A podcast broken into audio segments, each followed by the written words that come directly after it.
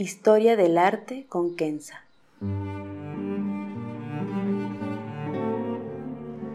Una serie sobre el arte a través de la historia y las culturas. Se presentarán obras que trascienden el tiempo por su belleza y por lo que nos cuenta. Obras que encienden el asombro. Buenos días. Hoy veremos quizá una de las obras más emblemáticas del siglo XV en el arte flamenco de los Países Bajos y una obra cuya influencia ha marcado el arte occidental hasta muy recientemente. De hecho, la obra impresionó a Picasso y podríamos ver en su Guernica unos de sus reflejos. Sería interesante poner las dos obras juntas y ver qué impresión este conjunto nos da.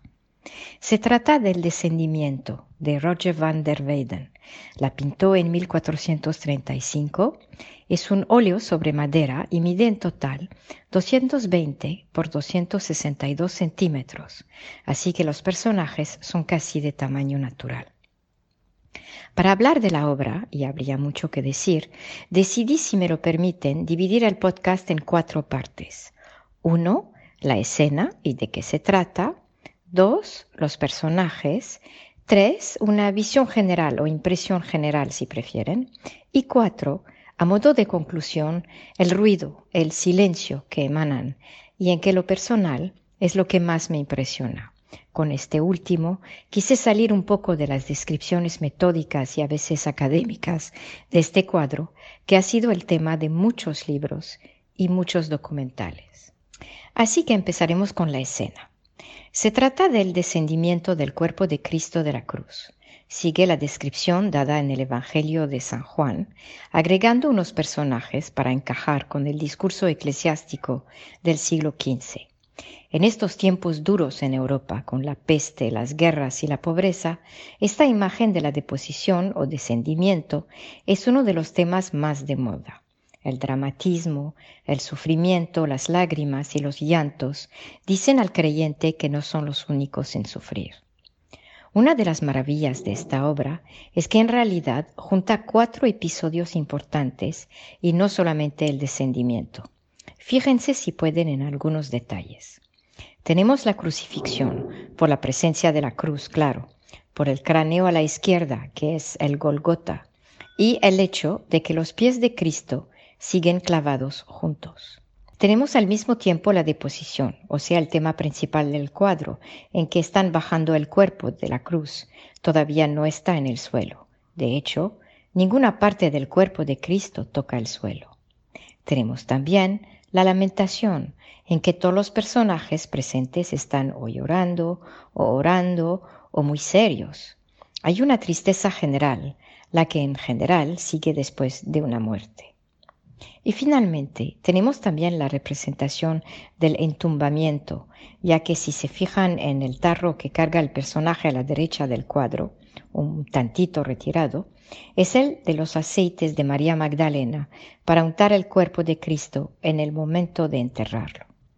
Así que Van der Weyden nos ofrece con un solo cuadro, a priori, describiendo un episodio, toda una historia sin la repetición que debería suceder pone en un momento varios, dando así una energía muy particular al ambiente. Antes de entrar en la impresión general del cuadro, nos acercaremos a los personajes para entender quién es quién y qué hacen. Propongo, si me permiten, empezar a la izquierda. Tenemos a María de Cleofas con el panuelo sobre sus ojos. Es la media hermana de la Virgen María. El pañuelo es muy original en cualquier pintura y por supuesto da un toque moderno a la escena que pasó hace más de 1400 años antes del cuadro. Está vestida de gris y blanco y parece ser una monja en un convento. Se ve solamente la parte alta de su cuerpo y su cara está media cubierta por el pañuelo. No es un personaje central, pero su tristeza nos estremece. Tenemos también a la izquierda a María Salomé, la otra media hermana de la Virgen.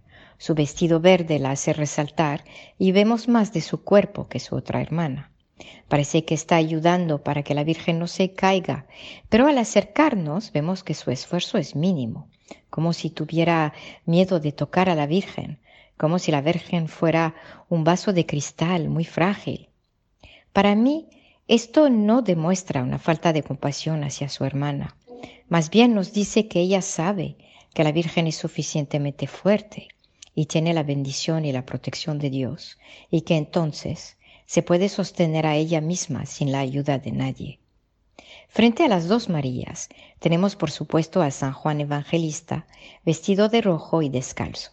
De hecho, en todo el cuadro solamente a San Juan y a Cristo se le ven los pies, esto siendo un símbolo de humildad. San Juan se ve relativamente joven y tal y como María Salomé, apenas se ayuda a la Virgen al no caer. No pone su mano bajo de su hombro y solamente la está tocando sin sostenerla verdaderamente. Si se fijan, la posición de su cuerpo en forma de curva es como un cierre al cuadro y verán que María Magdalena tiene la misma posición en reversa a la derecha del cuadro. Después tenemos a la Virgen María de azul. La tela de su vestido es preciosa y tiene reflejos. La técnica de Van der Weyden en pintar los repliegues es extraordinaria.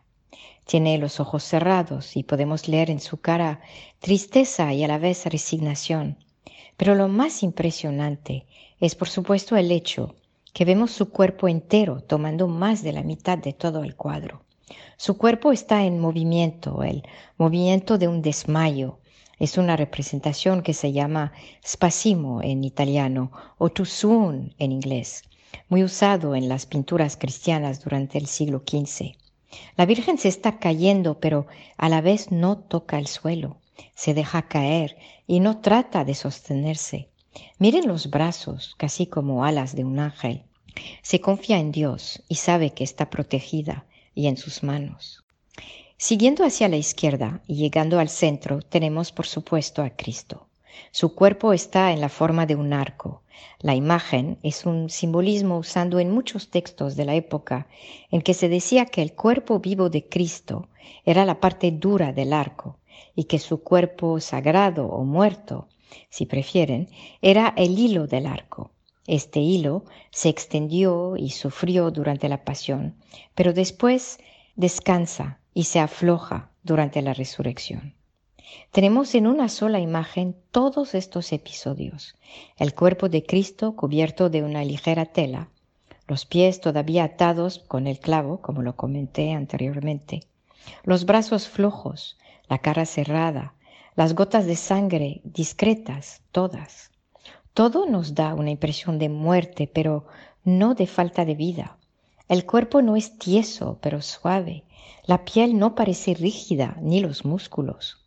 Es como un ser dormido, profundamente dormido y no muerto. Viendo detrás del cuerpo de Cristo tenemos a Nicodemus de rojo y a José de Arimatía con el vestido más lujoso de todo el cuadro. Y tenemos también a dos ayudantes, el que está arriba sobre la escalera, ayudando a bajar el cuerpo de Cristo, y el otro cargando el tarro de aceite, del cual hablé anteriormente. Todos tienen caras serias, pero sin lágrimas. De hecho, si se fijan, solamente las mujeres demuestran emociones fuertes en todo el cuadro.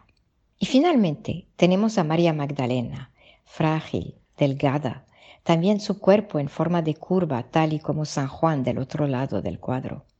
No se ven lágrimas sobre su cara, pero el gesto de sus manos y la actitud de su cuerpo habla de un sufrimiento tremendo, de un golpe emocional fuerte.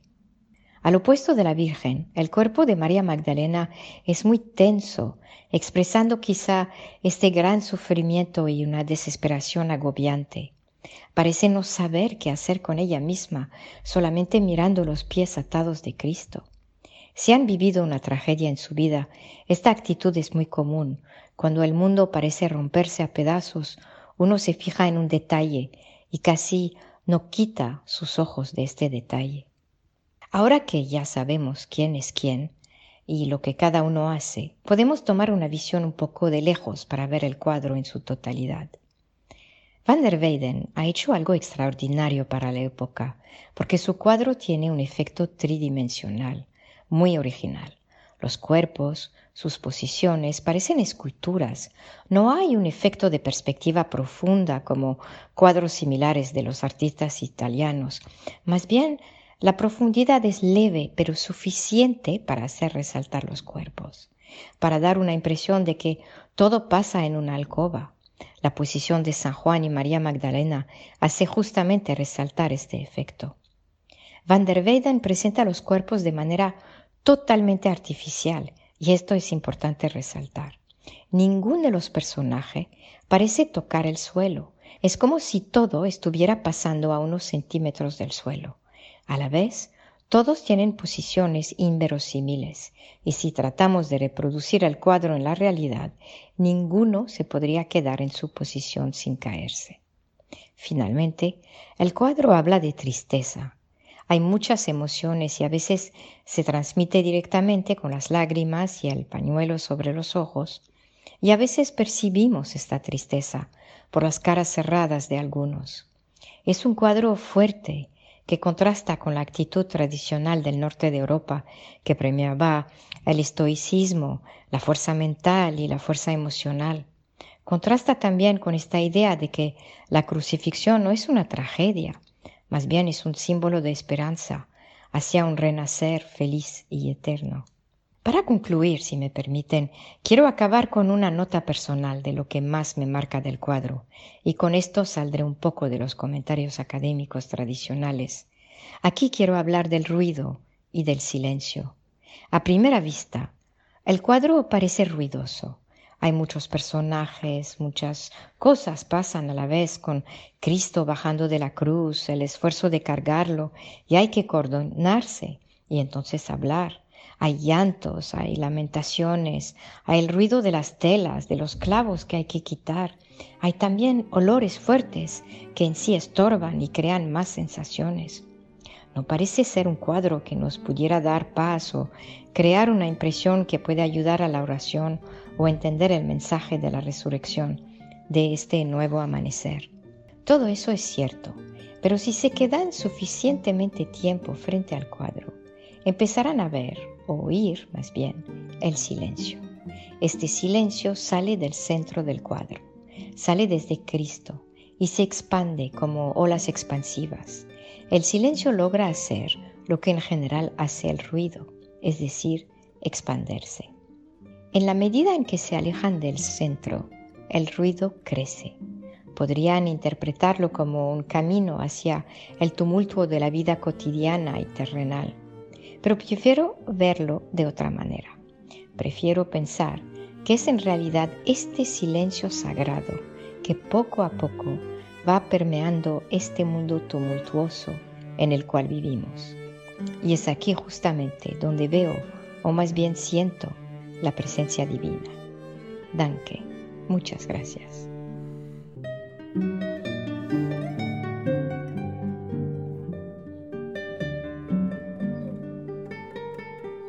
Historia del arte con Kenza.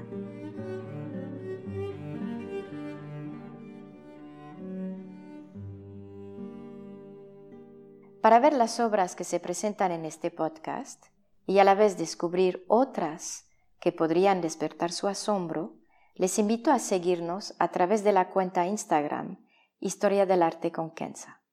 El podcast es producido por Rojo Bernado y les aconsejo ver otros de sus podcasts como Entre Cruzadas y Teatro para Llevar. Gracias.